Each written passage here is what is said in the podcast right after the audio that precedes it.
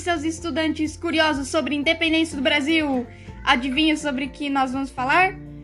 Nós vamos falar sobre a independência do Brasil. Vamos falar primeiro sobre a corte portuguesa quando mudou-se para a colônia. Impulsionados pelas tropas de Napoleão Bonaparte, que além de imporem um bloqueio continental impedindo as trocas comerciais com ingleses, ameaçavam também invadir Portugal. O príncipe regente, Dom João VI, a sua mãe, Dona Maria I, e toda a corte portuguesa, com o apoio da Inglaterra, transferiram-se para o Brasil em aproximadamente 34 embarcações. Eles decidiram que essa via seria a melhor estratégia para não perder o território de Portugal para a França, continuando aliados da Inglaterra. E claro, não podemos esquecer do Brasil, que era a sua colônia mais rica para os independentes. Já que a maioria das colônias da América Latina tinham tomado essa posição, através dessa decisão era possível continuar comercializando os países aliados, manter seus lucros e não perder o reinado. Os navios portugueses chegaram ao Brasil, à costa da Bahia, a 18 de janeiro de 1808 e foram recebidos em meio a muita festa. Depois de desembarcarem no Rio de Janeiro, em 8 de março de 1808, onde foram hospedados na residência do governador, a Quinta da Boa Vista, os outros membros da corte também foram muito bem recebidos e se apossaram das melhores casas que haviam lá então na colônia. A primeira decisão tomada por D. João VI em seu território brasileiro foi a abertura dos postos para comercialização dos produtos com outras potências europeias. Contrariou a mãe, assinando o estabelecimento da indústria e manufaturas do Brasil para impulsionar a modernização do país. Proporcionado a instalação das fábricas nos estados de São Paulo e Minas Gerais. Fundou o Banco do Brasil, Jardim Botânico, Academia Real Militar, bibliotecas, construções e teatros, Academia de Belas Artes no Rio de Janeiro, imprensa brasileira, autorização para publicação de jornais, pavimentação de ruas, construção de casas, edificação de universidade e museus, Além disso, trouxe vários artistas, como Debrecht, para retratar diversos acontecimentos da época no geral.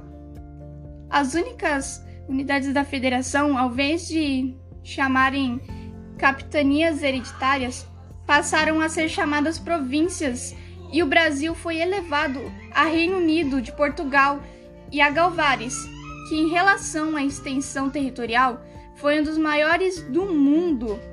Ainda nessa época, o Brasil ocupou a Guiana Francesa, que só foi desenvolvida a França em 1817, e tomou território do Uruguai ao sul do país, que passou a se chamar Província Cisplatina. Mas como tudo não é um mar de rosas, por volta de 1816, os pernambucanos se revoltaram contra a corte portuguesa, alegando que eles eram o centro de lucro do reino através de produção de cana-de-açúcar e sentiam-se obrigados a enviar dinheiro ao Rio de Janeiro para manterem todos os seus luxos. A partir de então, começaram a surgir novos movimentos independentes do período, que foram contidos através das tropas portuguesas. Após a derrota de Napoleão, a morte de sua mãe, Dona Maria I, a Rainha Louca, Portugal aclamava pelo rei, a figura paterna e de liderança era tão engajada no imaginário lusitano que legitimava partido de presuposição que eles eram espíritos superiores e iluminados, predestinados a conduzir sua nação. Foi então que convocaram uma Assembleia Constituinte que revogava a volta do rei para Portugal e se ele não voltasse, iriam se separar do Reino Unido de Portugal e a Galvares a excomungar o rei. Com medo de perder o trono novamente, Dom João VI retorna para Portugal e deixa o Brasil na responsabilidade de seu filho, Dom Pedro I. Rio de Janeiro foi a capital da colônia portuguesa em 1763. A mais fascinante cidade do Brasil é de longe a que mais concentra a história do país. O Rio de Janeiro tornou-se a capital da colônia portuguesa em 1763 e 1808. Virou a sede de todo o Império Português, com a atropelada fuga da monarquia de Lisboa para o trópico. O Rio passou a ser a capital de um império que incluía Angola e Moçambique na África, Goa na Índia, Timor, Sudeste Asiático e Macau na China.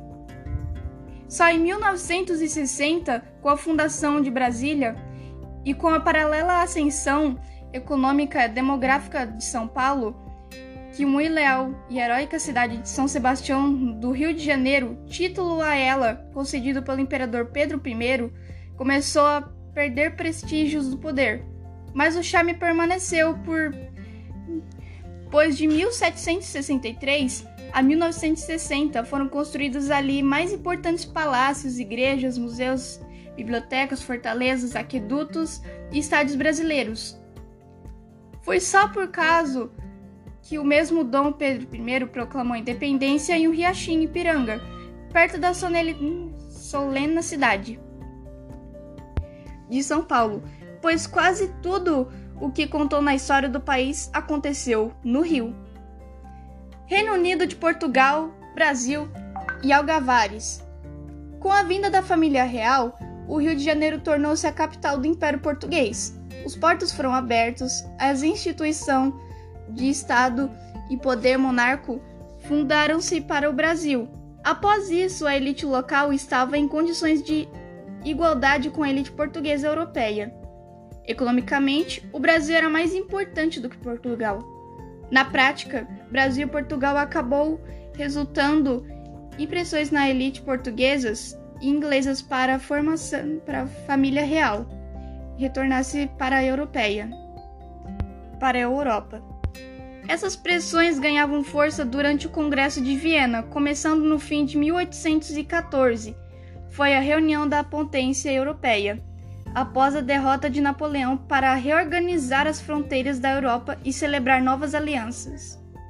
Para diminuir a pressão pelo retorno da família real, seguido uma sugestão do ministro francês dos Negócios Estrangeiros, Charles Talleyrand, o príncipe regente decidiu elevar o Brasil ao mesmo patamar da metrópole. Foi criado o Reino Unido de Portugal, Brasil e Agalvares.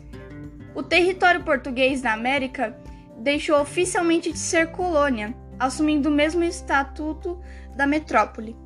Enquanto a família real permanecia no Brasil, crescia a insatisfação em Portugal.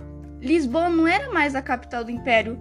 O Brasil, o país estava arrasado por conta da guerra contra os franceses e espanhóis, e a exploração da colônia foi interrompida, fazendo com que setores importantes da sociedade portuguesa começassem a se defender mudanças políticas no país, criando uma monarquia constitucional, assim como outros estados europeus.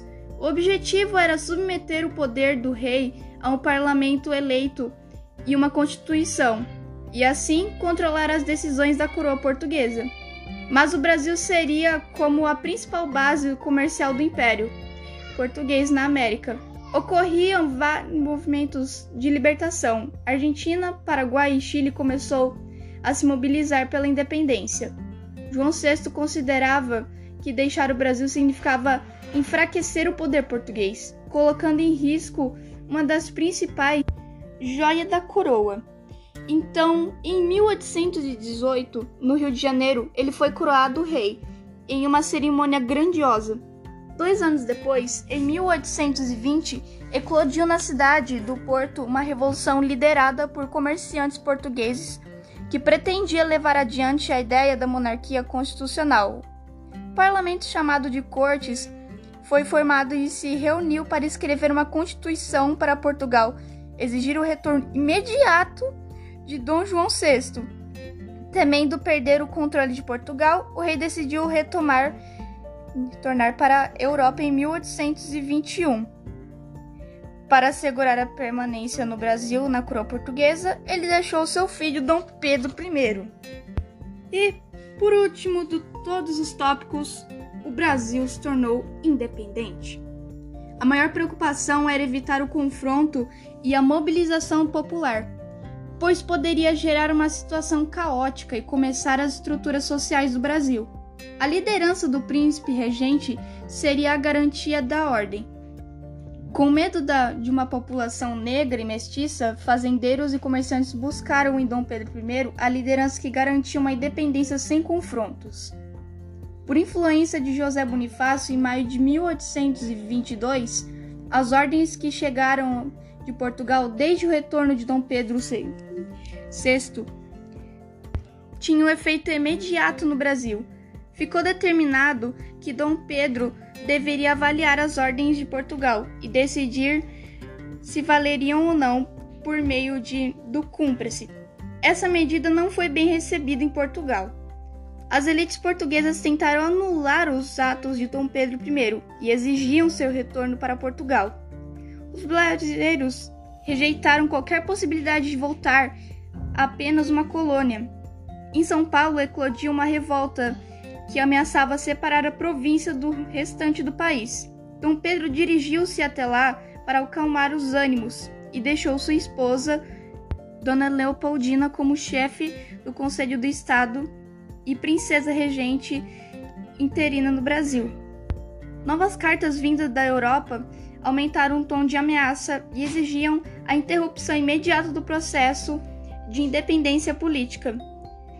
Dona Leopoldina e José Bonifácio decidiram romper definitivamente os laços de Portugal. Pessoal, esse foi mais um episódio sobre estudando sobre a independência do Brasil. E adeus!